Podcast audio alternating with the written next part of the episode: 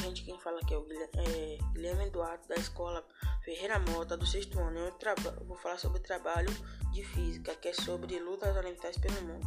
Muitas destas artes de guerra orientais e, ocidentais deram origem à arte que atualmente são praticadas em todo o mundo, como por, como por exemplo o Hu, popularmente conhecido como Kung Fu, Taekwondo, Esgrima, Asquerismo, Tiro com Arco, Espismo, Boxe, é, Savate, Judô, Karatê, Luta Olímpica a luta greco-romana e a luta livre.